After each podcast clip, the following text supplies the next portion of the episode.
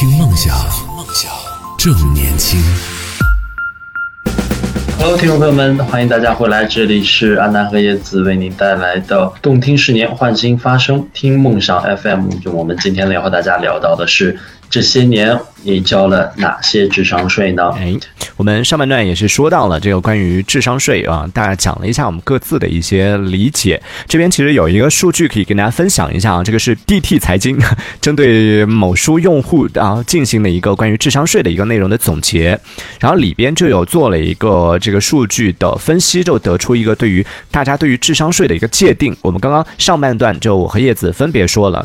各自认为的这个智商税是是是。什么类型的东西算智商税？我们可以来看一下，就网友们对于智商税的一个理解。最多人认为，一个产品认定它是智商税的标准，就是以效果来进行划分。和叶子老师刚刚说到这个还挺挺接近的，就它的宣传效果和你实际实际使用的效果，可能用下来觉得没效果的话，你会觉得是智商税。然后第二多人认为的这个关于智商税的定义是成分，就商家把这个产品里边的各种啊成分啊什么的吹得天花乱坠的。但是实际上，这些成分你没办法吸收，我们人体没办法吸收的话，其实就算是智商税。有各种各样对我们身体好的保健品啊什么的，是不是？对。然后其实它并不能被我们的身体所吸收，这也是成分上的一种夸大，属于智商税的产品。那第三呢，其实就是呃，有的东西其实它的价值并没有那么高，或者说它给你换了一种说法，将它呢给了一些新的代名词、一些形容的修饰词。对。然后呢？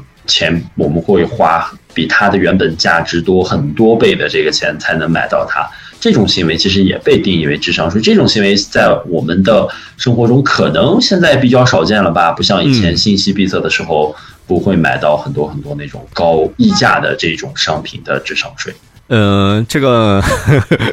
有待考证，应该不不会了吧？还是要有待商榷的吧？对，有待商榷的，因为主要针对的人群，因为我看到，特别是在我们刚刚说到这个。调查人群当中，在某一个社交平台上对用户进行了一个智商税的一个调查当中，有提到了，其实比较多人会去购买智商税产品的，但因为他这个是在互联网上进行的调查嘛，所以可能有一些，比如说啊老年用户，他们买到智商税的这种可能性也挺大的，但他们可能没有在网络上分享，所以这部分人群没有被调查到。但是在他受访者的这样的一个人群当中，比较大的一部分人群，或者说是比较多会买智商税的人群，其实。是，嗯，有提到的，像这种母婴类的，就妈妈买给孩子的，还有铲屎官买给自己家里边的猫猫狗狗的小动物，对小动物的这种类型的产品，其实挺多的。就像我们刚刚讲到那个。贝贝佳上面呢，我们提到的贝贝佳类型的这一类的产品，我们说它智商税呢，它其实效果是有的，只是说它的这个价值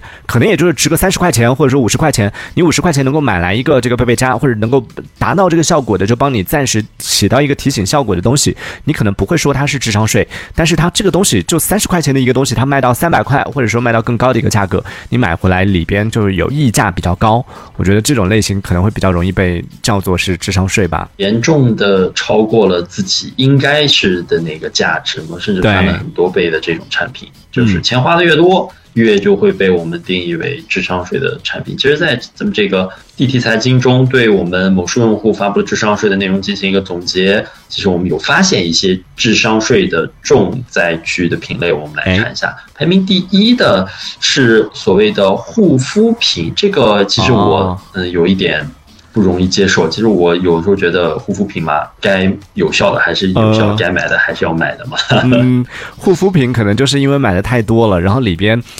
首先这个市场确实是。很大，于是呢就存在了，它基数放在那个地方嘛，里边就可能存在了，这个可以帮你干嘛，那个可以帮你干嘛，然后在这个里面可能就出现了很多朋友用完之后发现啊根本达不到这个效果，于是我觉得这是智商税的这种情况可能会比较多。就是其实我有买过，我想去，因为我皮肤比较油，我想买一些去油类的产品，但是它好像。并没有我想象中的那么好的效果，那我能不能算是就是我的一种为了这个护肤类的产品交了智商税的？嗯，就心理预期过高是吗？对，它完全达不到我想要的所谓的去油的这个效果。你会不会买成了那个就 不是去油类型的，就让你可以有？不会吧，我 对你选择了一款，把我说的对自己都都没有什么信心了。对，会不会选错了，选成了保湿，让你 就是可以增加油量、油光提油的那个 款式了？这个可能也算，就是如果效果没有它这个宣传的那么好的话，这确实也算是智商税。这个是排名第一的，就护肤类的会比较多。然后排在第二的是，排名第二的是宠物类的，就是有刚才张阿南提到的，我们会给我们的我们铲屎官嘛，会给我们的小动物们买一些。比如说，嗯，有一些特别棒的粮食呀，或者说，因为我自己没有养过，对这方面不太了解，智商税会。出现在哪一种？我知道阿南好像有有养宠物，是吗？对，粮食这个，我觉得说到就比如说猫粮啊，或者狗粮啊这一类，哎呀，这个东西呢，一方面这个我觉得也算 也算智商税，我也承认。但是 对，但这个东西就属于那种很无奈的智商税，就你知道它，就比如说我们家这个喂小猫的这个猫粮，我买的那款呢，确实是挺贵的。但是我其实也不想买那么贵的，我我原因有俩，就是第一呢，就我们家养的这只猫呢，它确实是挺挑嘴的，之前也买过便宜的，给它吃了之后就换了几种，都是呃会有肠胃方面的一些问题嘛，都。比较不太适合吃，然后另外一个就是经常会看到网上，比如说前段时间也爆出来某品牌某知名的这个猫粮品牌就爆出来说这个小猫吃了它这个猫粮之后，网上出现了集体性的，不是一起啊，就集体性的很多人都在用的，而且是一个大品牌的这个猫粮出现吃完之后呢，就出现猫咪出现疾病，然后甚至去世，好多只猫咪去世的这种情况，就看到这些新闻之后你就觉得这个市场真的鱼龙混杂，你就没办法去选择，说只能 选择一些。要么贵的，要么就是 这个品牌大一点的。好，好像是只能选择我们自己的猫咪适合的这个东西嘛？对，其实它是有一些所谓的低价产品存在的，但是我们嗯，由于咱们的。宠物的一些原因，被迫去选择一些所谓的可能智商税的产品。嗯，这这这个我们也没有特别多的办法，好像这个智商税必须得交，好像是。是啊，你都知道商家是就拿捏准了，他反正他这个东西他就拿拿捏准了。你作为铲屎官，你怎么也不不可能去不顾自己的这个小宠物的。呃，命运、生命，然后去冒冒险去喂他一些就是这种杂牌的吧，所以就拿捏住了，就有点无奈的感觉。但是有另外一种，就猫这种宠物用的宠物用品类型的，属于智商税的，其实真的挺多的。像现在有。呃，有一些夸张的那些我们就不说了，就比如说像我我看到有那种专门给家里边的猫猫狗狗去用的调节温度的，冬天可以帮它加温，然后像夏天可以帮它降温。我觉得我人都没有用的那么好，好像就是一个小空调的那种，你可以随时加或者随时减的。对，它就把它加到它的那个。这种宠物的叫什么窝里边，就智能化的这种宠物家居类型的，就我觉得这个有一点也不能算是智商税啊，只能说是看自己的经济能力。但有一个东西确实是在网上挺多人进行讨论的，就猫猫狗狗现在会用的，就是自动出水的一个工具。就它的原理呢是告诉你说，它是有一个水循环的一个功能嘛，就像一个小喷泉一样，你加把水加进去那个盒子里边，它会不断不断的自动有水出来，然后呢会有一个循环的功能，然后里边还会有帮你过滤啊什么的，就有。有这样的一个说明，但是实际使用下来，我看到网上其实挺多这种宠物博主在吐槽这个东西。我们家其实也有在用，但我。猫咪其实也不太爱去那个地方喝水。我我一一边是有给它用了那个机器，另外一边我是拿了一个盆，那每天换水的这样的一个工啊一个途径。然后它其实更喜欢去那个每天换水的那个地方去喝，反倒不用不愿意去那个就电动的那个设备里边去喝。然后网上就有很多朋友这个专业博主就爆出来说，那个东西其实猫咪去喝它会有微电流，就每一次猫咪去喝的时候都会被小电一下。虽然说它那个宣传是不漏电啊什么的，但它还是会有这样很微的电流。但是猫咪还是很敏感，所以每次去都会有不好的体验。而且最重要的是，我之前有看到一个博主就说，他那个产品里边宣传的，他会帮你过滤掉一些细菌啊一类的这些东西嘛。那这个它确实是有这个效果，但是这些细菌全部都积攒在了它的那个机器内部，也就等于它每一次过滤出来的水都是要把那些细菌再洗一遍出来的。所以就出现了，就看到网上有猫咪在喝了那个水之后出现啊相应的一些这种状态啊什么的，所以。所以那个东西其实也不建议大家去用，所以也是属于智商税类型的。所以这种宠物方面使用的这些智商税的东西，其实还挺多的，真真的还蛮多的。对，那我们来继续往下看一看，咱们这滴滴财经发布的智商税重灾区的第三种啊，就是。家用电器类。家用电器类真的会有智商税吗？可能，嗯是我们不常用吧，不能说是智商税类型的产品。之前有聊聊到的啊，什么破壁机啊，然后什么烤箱，哎，和烤箱同等功能的那个东西，如果你真的自己不用，空气炸锅，嗯，它好像就是为自己对就交了智商税的这种东西也算。嗯，所以你有过吗？就你有买过这种家用电器方面的，买完之后 发现并没有那么好用的一些东西。我没有啊，我嗯，女朋友有给我买过那个破壁机，我觉得那个破壁机真的会很好用啊。满满的求生欲哎。没有，就就是有的时候早上你可能喝点什么东西啊，你自己起来会很麻烦，你可以定时呀、它就会给你打好，你可以直接喝的那种，真的不香吗？你们不觉得很方便吗？嗯，咚咚咚咚咚，会好的，会好的，会好用的。好无力的支持，呃，破壁机确实是被，其实网上也被挺多人吐槽的，但你实际使用下来，你会觉得那个东西其实挺好的，不算是智商税。对它，我觉得它算是比较会好用的那一种东西吧。嗯这就是反倒是我觉得可能也跟我的生活习惯有关嘛。我的如果说你给我一个烤箱，我可能真的使用频率，烤箱跟它相比的话，我会常使用破壁机很多很多。嗯，烤箱我可能一周周末是吧，我闲了我来用一次这这种家用电器，但是。嗯，破壁机我真的一周使用频率会比烤箱要多的很多。嗯，是，所以你看，这个它其实就是属于啊、我们说到的每个人其实对于这个智商税这个产品，或者说对于这个产品它是不是智商税的定义，还是要取决于自己实际使用的情况。像网上很多朋友觉得破壁机就智商税，就是因为自己用不到，然后也有一些朋友就觉得，哎，这个烤箱其实很好用，但是你看叶子它可能就用不到，所以在这个时候还是要看，就它到底是不是智商税，要看自己使用的一个实际情况，到底使用下来之后自己的感受是什么样的，还是有关系的。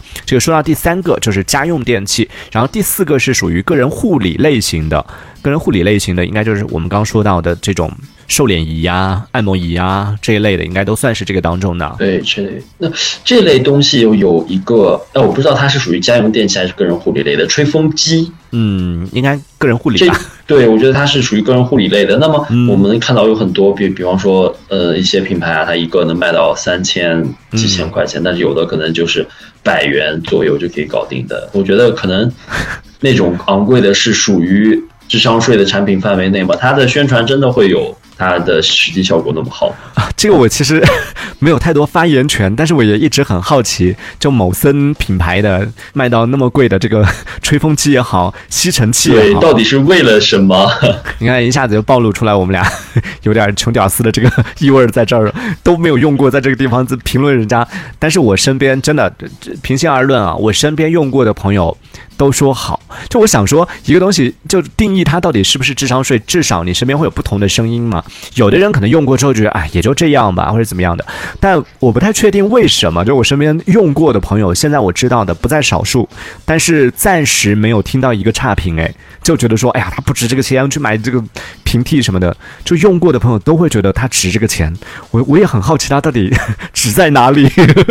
对它是不是能够更多的、更快速的将我们的头发吹干，或者说能够更容易造型呀、更容易什么样的？嗯但是我们换一个角度想一想，我们往邪恶了想一想，就是如果真的他花了那个三四千买了某森之后，他告诉你说这个东西是个智商税的话，你不会笑话他的吗？啊，所以他其实也是鸭子死了嘴还硬是吧能会？有一丝倔强的这个成分在里面吧，但是嗯，呃，我们也不得不否认啊，这个某森它是有自己的专嗯这个专业技术在里面的，因为我们没有用过，我们没有过多的权利去评价它。对，我就一直很好奇这件事情，就想说，而且我真的有去跟身边用过的朋友去探讨过，就跟他们了解说它到底好用在哪里？不就是吹头吗？不就吹干吗？不就吸尘器把地洗吸干净吗？我觉得用其他的也是一样的很干净啊。但最后得来的答案都是，你去用了你就知道了。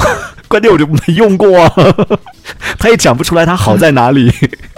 所以就一直，存疑。就好像在逼迫我们嗯得去购买之后才能感受到的那种。是，所以我真的呃呼呼唤一下商家也在听我们节目的话，可以来让我们体验一下，下次来帮大家帮这个品牌来背书的时候，可以背得更理直气壮一点。这个说到的就是关于个人护理和家用电器排在了三四位，然后排在第五位的就是我们刚刚有说到保健品类的，对，跟大家说一下，我们现在讲到是 DT 财经发布的一个就智商税的重灾区的品类排行，排在第五位的是保健品类的，是属于比较多人觉得这个是智商税的，也是仁者见仁啊。有的朋友其实还是在坚持服用。那排在第六位的是婴童用品。呃，我们能理解吧？这就是呃，为人父、为人母的朋友们都想的是给自己的孩子给予最好的。那么在这个思想的加持下呢，我们难免会购买了一些可能没有那么实用，或者说是效果没有那么好的婴童类的。产品吧，这个我们非常的能是那这个跟我们上一上一节说到的这个关于第二位的宠物其实是一样的，都出于一种爱子爱女心切。你明知道这个是明知山有虎，偏向虎山行，就没办法，嗯，这是你的爱嘛？嗯，就是有一种感觉，好像我不用这个东西，我不用最好的，那感觉我是不是就 就没办法表达对这个宝宝的爱？会有这种心理，但是也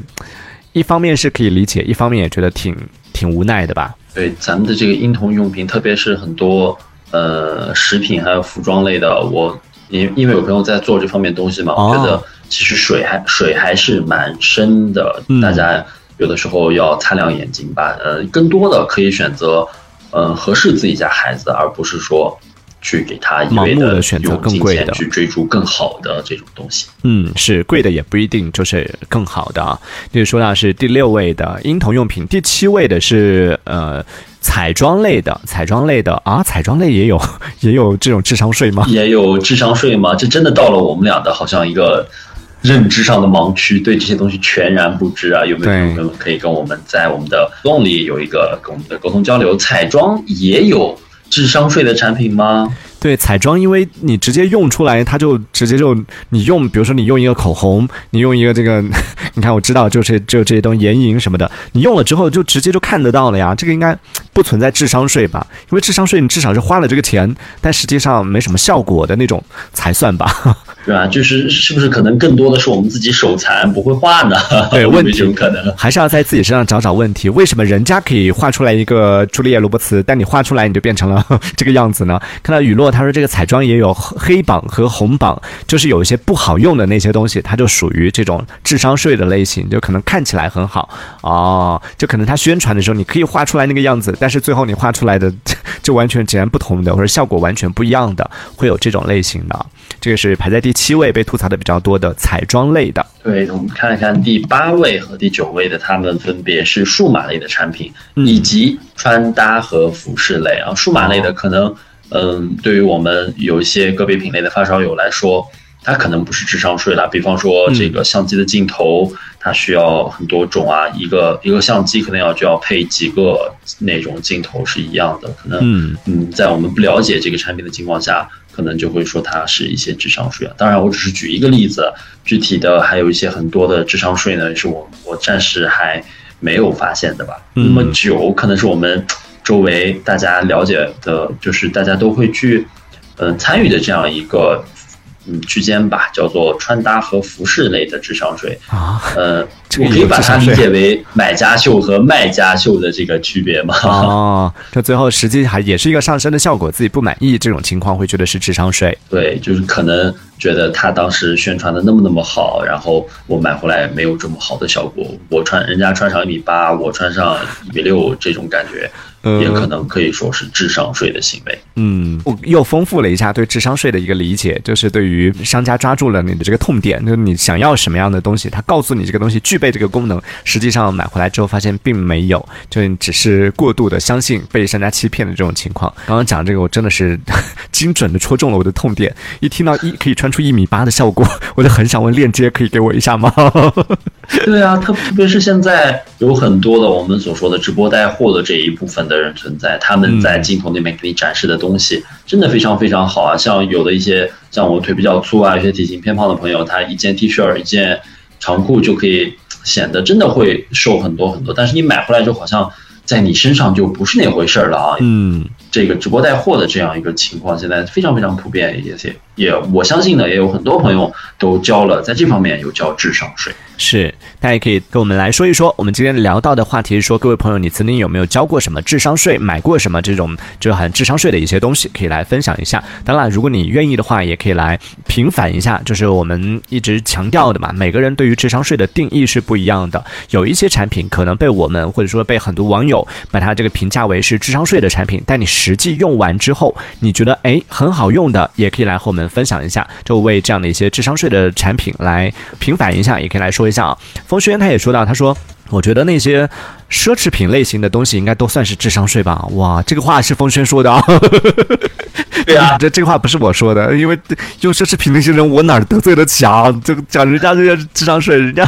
是因为很紧张。就这个东西吧，还是看个人。就当你的消费水平或者当你的这个能力到了那个水平的时候，可能嗯，就比如说啊，我我这个举例可能不太恰当，但是就比如说某某冰城的那个饮品和某茶或者某雪的这种饮品，它同样是一杯奶茶，一个是个位数的，可能五块钱一杯或者。十块钱一杯，一个可能要三十块钱一杯，但你为什么选择更贵的那个呢？是因为你的生活水平达到那个级别，你就觉得那个会更好喝，对不对？那买奢侈品可能也是一样的。我买的这个五十块钱的包包和他买的那个五万块钱的包包，人家做工或者它材料确实是比这个高，然后里边也会有一些品牌溢价，他就觉得那个更好看。消费水平的一个问题，有这样的一个差异在当中啊。至于当中是不是智商税呢？